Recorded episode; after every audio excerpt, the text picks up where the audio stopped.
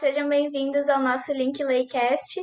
Então, voltamos aí para nossa segunda temporada de episódios do podcast da maior rede social jurídica do Brasil, o Linklay. E como todos vocês sabem, o nosso propósito é conectar o mundo jurídico e gerar ainda mais oportunidades e negócios. E foi daí que surgiu a ideia de a gente fazer esse podcast e trazer muito sobre a prática jurídica e aquilo que nenhuma faculdade acaba ensinando, né, que vai acontecer na nossa carreira. Eu me chamo Caroline Francescato, hoje eu tenho aqui comigo os advogados Alfredo, Bruno, André, Bruna, Felipe, Vicente, para falar sobre o tema famílias simultâneas, impedimento de reconhecimento de união estável diante de casamento ou outra união, um tema aí que é bem polêmico na área do direito de família. E hoje, então, aí, sem mais delongas, eu vou chamar a nossa host, a, a nossa responsável por comandar o tema do nosso Link Laycast. Oi, Bruna. Oi, pessoal, tudo bem com vocês? Então, o tema de hoje ele foi bem polêmico, né? Saiu aí uma matéria no Fantástico que mostrou uma decisão aqui do Tribunal de Justiça do Rio Grande do Sul, reconhecendo uma união estável formada por uma mulher e um homem que já era casado com outra mulher. A, a justiça autorizou ainda que fosse feita ali a partilha do, dos bens, né? Adquiridos e nessa relação extraconjugal. Então eu trouxe esse tema aí para a gente debater, porque ele tem tem surgido assim bastante dúvidas e em contrapartida essa decisão aqui do Tribunal de Justiça do Rio Grande do Sul está tramitando um projeto na Câmara dos, dos Deputados uh, para alterar o Código Civil para impedir esse reconhecimento de união estável diante de outro casamento e outra união. E eu aqui da área quero saber um pouco da opinião dos outros colegas, né? Uma visão um pouco mais das outras áreas, do que, que vocês acham sobre o tema, porque realmente assim a gente teve bastante procura depois que saiu essa matéria no Fantástico, aí teve um burburinho na área e foi um tema bem discutido. Acredito aí que vai perdurar por um bom tempo, né? Antes de, antes de a gente começar aí para a discussão, eu só queria convidar o doutor Alfredo, que hoje a gente tem um convidado especial aqui no nosso Linklaycast para se apresentar. Ele está falando lá direto de Vitória, né, hoje, mas ele advoga em Recife. Tudo bem, doutor Alfredo? Bom dia, tudo bem? É um prazer o convite, receber o convite com muita felicidade e espero participar de outros também. Muito obrigado. Que ótimo. Vamos lá, então, ao nosso tema super polêmico, né? Eu acho que é um, é um dos temas mais polêmicos do direito de família e vai lá, Bruno, o que, que é a tua opinião? Qual é a tua opinião sobre? Uh, Bruna, eu espero que a procura que tu tiveste aí ela não seja para regularizar união estável ou casamento extraconjugal, né? Porque senão nosso país está perdido. Mas o eu pior é que é, é o que mais está tendo procura aí, o pessoal extraconjugal tá. Gente, para que casar, gente? Pelo amor de Deus, vocês vão fazer. Eu acho que não precisa, não precisa, não precisa. O civil está ali, não tem que reconhecer mais de uma união nem nada. Se as pessoas querem fazer essas aberrações aí, façam, mas agora o direito vai chancelar poligamia, a gente não. Ah, eu, não, eu, não é Abu Dhabi, não tem shake aqui, cara. A gente tem que eu preservar. Sou absolutamente, eu sou absolutamente a favor da boa fé e da liberdade contratual, entendeu? Então, assim, ó, eu só sou a favor de eventualmente a pessoa ter dois ou três ou quatro ou cinco relacionamentos se a parte contrária souber que ele tem dois, três, quatro, cinco relacionamentos, entendeu?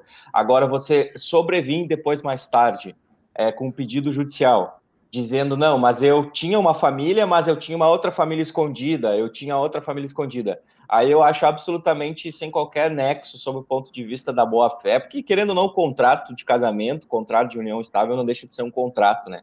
embora nós tenhamos a questão afetiva, nós tenhamos a questão da, da conjunção de esforços para constituir família, etc. Eu penso isso, né? Claro que isso não é um salvo um salvo conduto para como o doutor Bruno falou, para que haja poligamia, viver num califado em que as pessoas simplesmente possam é, se utilizar desse instituto que tem uma origem extremamente tradicional para simplesmente chancelar a chancelar o festerê, digamos assim. Mas a partir do momento em que as partes elas têm conhecimento acerca dessas múltiplas relações, eu sinceramente não vejo por que não não não poder existir esse tipo de contrato. Não que eu exerça esse tipo de contrato, mas mas eu acredito que seja uma liberdade das pessoas. Eu, eu acho que as relações sociais elas são muito mutáveis. A sociedade ela é mutável. Claro que nós temos um cerne conservador a partir do momento que nós tem, temos nas nossas origens dentro da própria religião católica, e, e talvez esse não seja o caso de discussão aqui, mas eu penso que sempre se houver uma boa fé e houver uma contratação entre as partes, não tem por que não existir. Claro, não o casamento, né? Mas a união estável. E, embora a união estável seja equiparada constitucionalmente ao casamento, ainda assim as nuances da regulamentação de cada um dos institutos são diferentes. É, o que você falou aí é o que a gente chama de polifamília, né? É o, é o poliamor que, que já é, já, a doutrina já vem aceitando muito bem essa questão e é uma celebração de contratos, mas, como Vicente bem falou, todos estão cientes do que está acontecendo. Mas isso, a doutrina já vem trabalhando nessa questão da polafetividade e vem, e vem sendo bem aceita.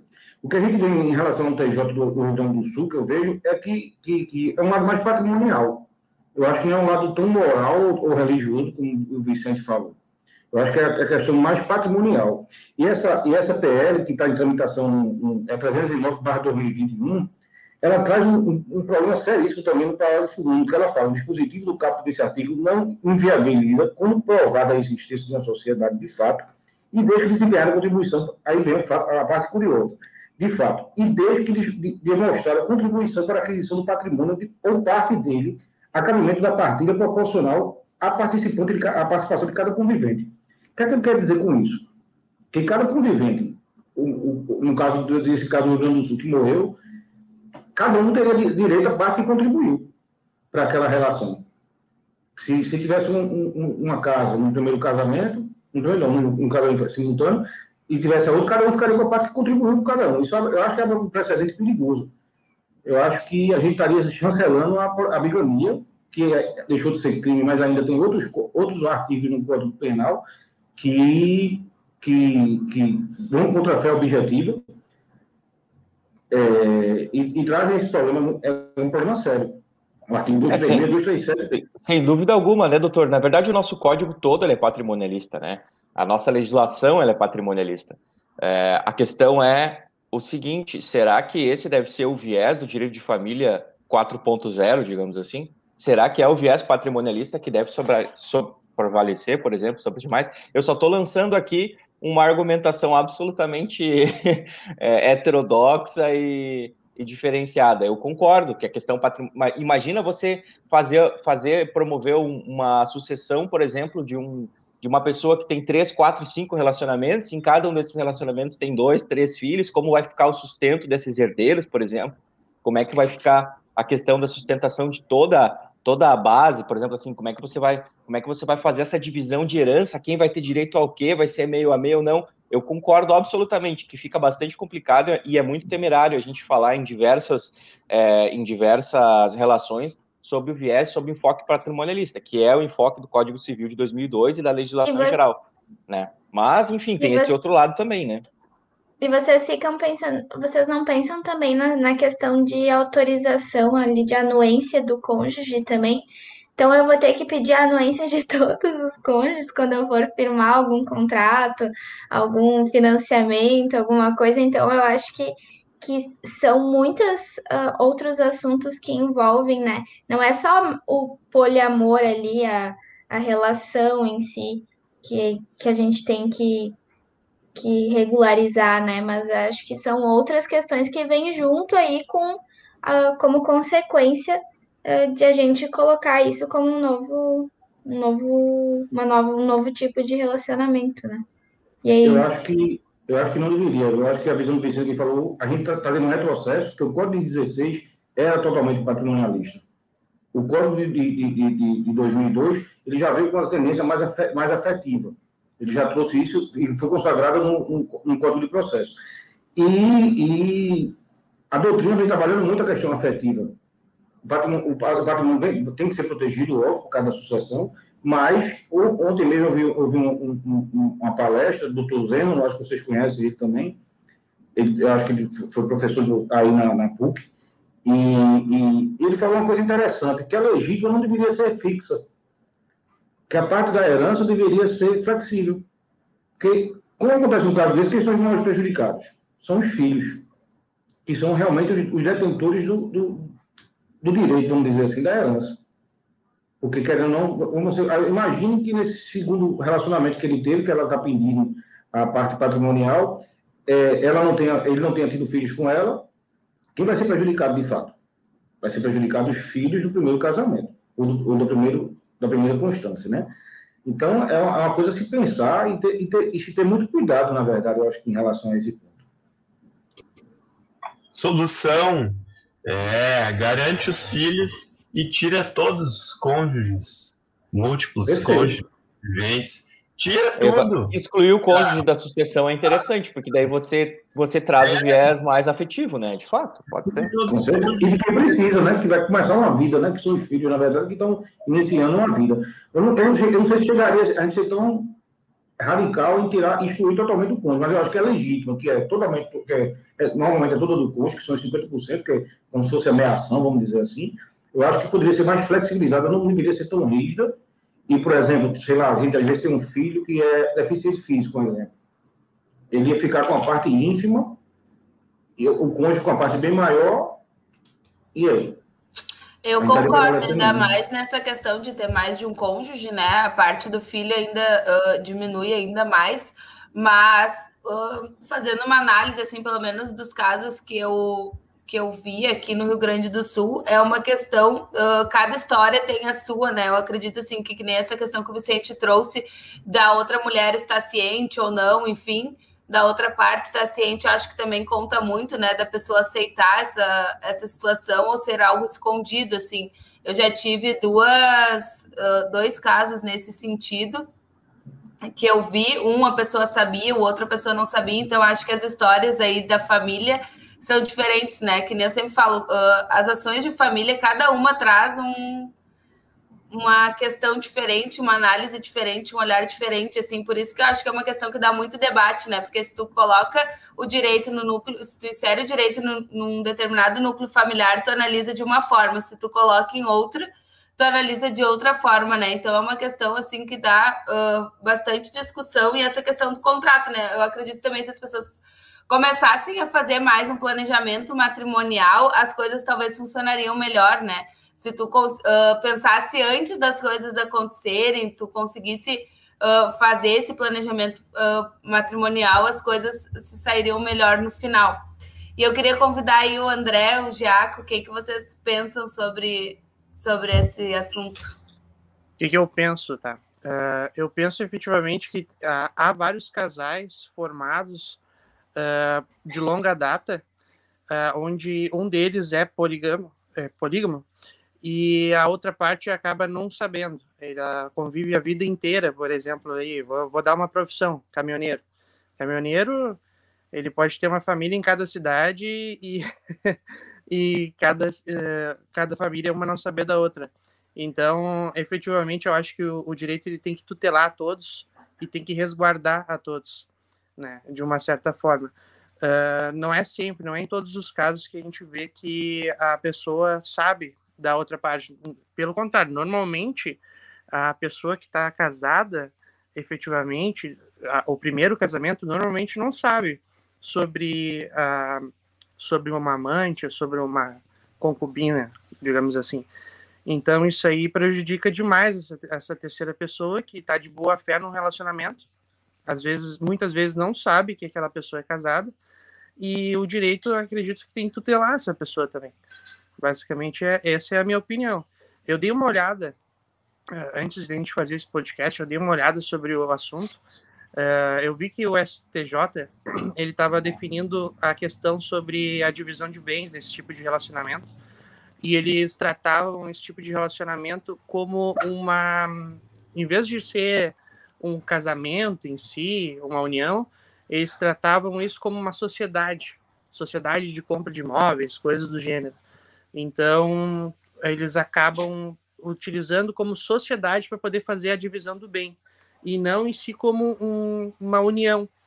eu achei até uma forma, foi uma forma que, que fizeram, os ministros, os ministros fizeram para poder chancelar essa, essa possibilidade de, da pessoa que, que é do segundo casamento, ou sei lá, enfim, é, é, uma, é a possibilidade dessa pessoa, dessa pessoa é, ter o direito dela resguardado. Isso foi o que eu li em algumas jurisprudências, né? É, dei uma analisada, estudei um pouco o caso, antes da gente poder fazer esse podcast, também para não ficar falando abobrinha.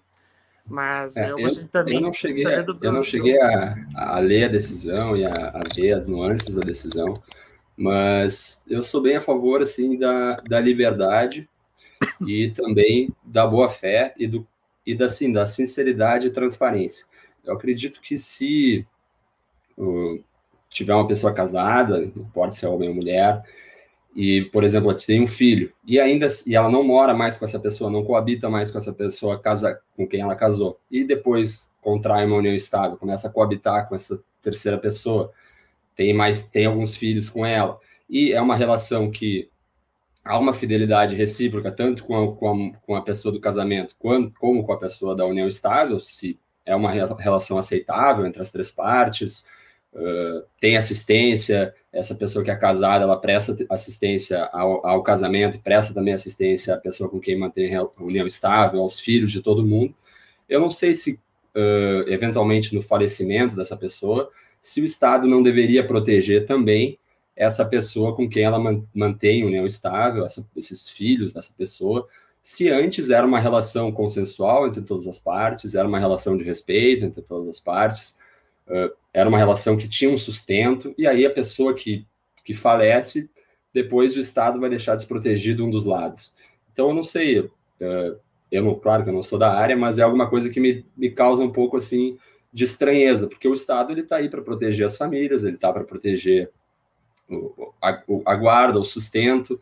Então, é uma questão patrimonial, que nem o doutor Alfredo falou, mas eu acho que que por ser uma questão patrimonial tem que se deixar de lado um pouco essas questões morais, essas questões religiosas, e o Estado não deveria interferir tanto assim nesse âmbito, mas sim resguardar a questão patrimonial e resguardar a vontade, né, que, que as partes tinham quando elas estavam em vida. Tudo mas, passa é... pela, tudo passa pela, pela, pelo, pela conceituação de família, né? O que de fato o, o STJ e o STF, enfim, os tribunais entendem como família. O que é de fato a intenção, o ânimo de constituir família, né? É, e tudo isso tem reflexos justamente na questão sucessória. Bem como o doutor Alfredo falou lá no começo, a gente aqui está discutindo, aqui ninguém discorda que poderia haver mais de um relacionamento. Agora a questão toda são exatamente quais são esses reflexos patrimoniais do relacionamento. O que de fato se espera no relacionamento, né?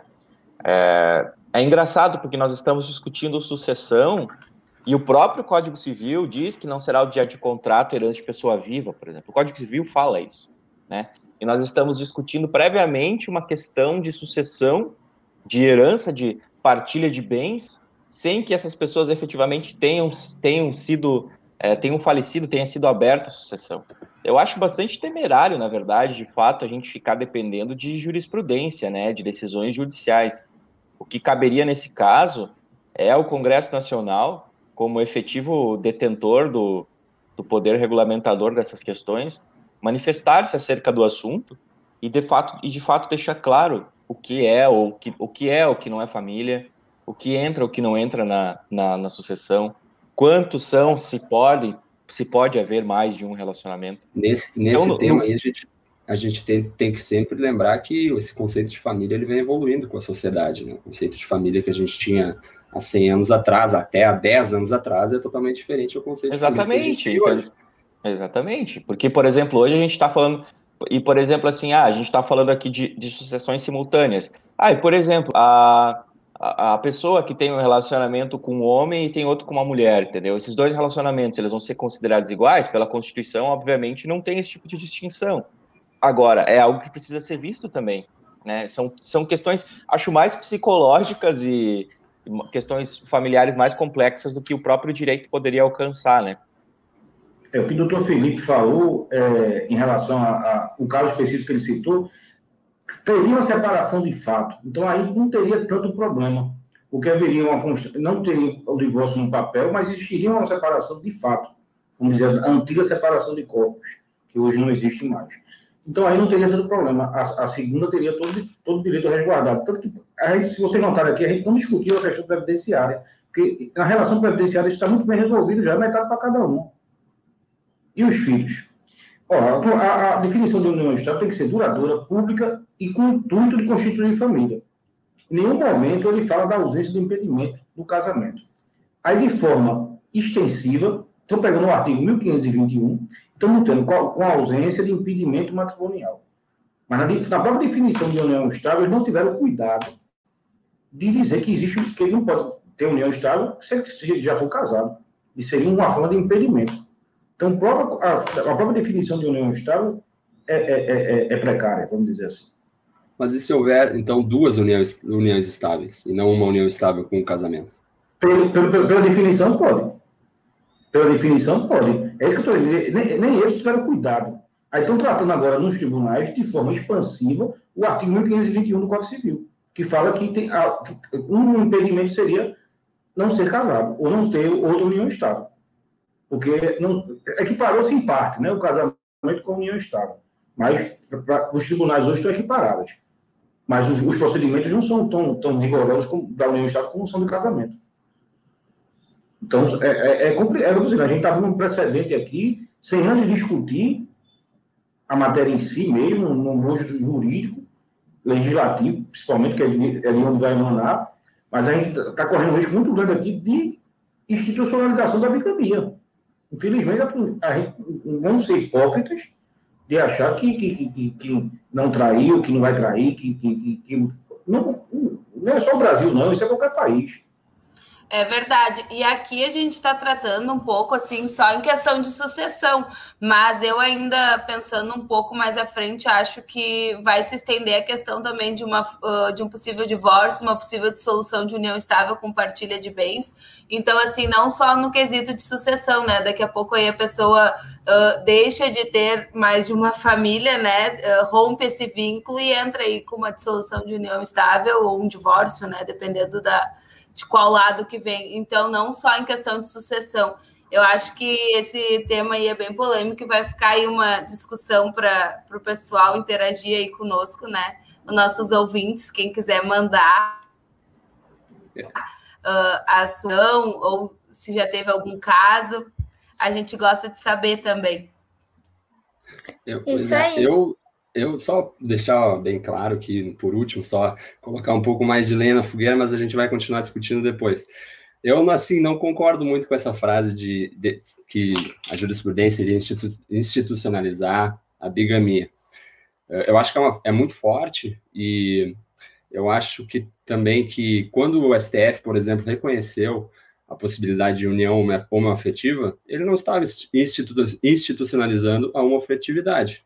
Então, as relações pessoais, as relações da sociedade, elas vão se mudando, elas vão se atualizando, elas vão acontecendo e cabe ao direito depois olhar para aquilo e reconhecer, com base no princípio da dignidade humana, reconhecer aquilo como legítimo de alguma forma e tentar fazer com que aquilo coabite o sistema jurídico e não colapse o sistema jurídico. Mas não, eu acho que não cabe ao, a uma, um tribunal ou a um legislador, seja lá qual for o poder, a ditar regras morais, a ditar regras religiosas, conexões morais, e moralista, não, não cabe ele ser moralista, cabe ele a reconhecer o que vem sendo praticado na sociedade, se não ferir a dignidade humana, se não, se não ferir o, o desrespeito, a igualdade, enfim, os princípios básicos uh, da nossa federação, cabe ele tentar colocar aquilo ali de alguma forma que o direito regule e não deixe desamparado essa relação social. Então,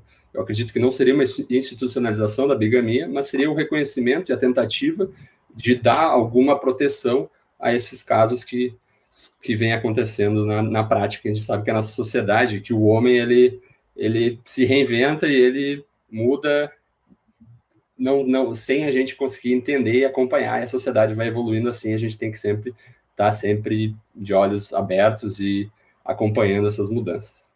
Mas eu entendo completamente qualquer posição contrária. Essa é só a minha visão.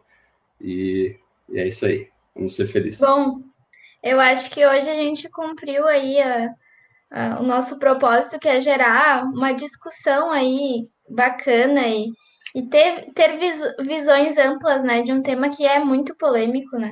E, e eu acho que fica aí também o debate pós-podcast para que a gente saiba o que, que os nossos ouvintes acham disso, se eles concordam ou não, quais, quais são as opiniões deles sobre famílias, famílias simultâneas, né?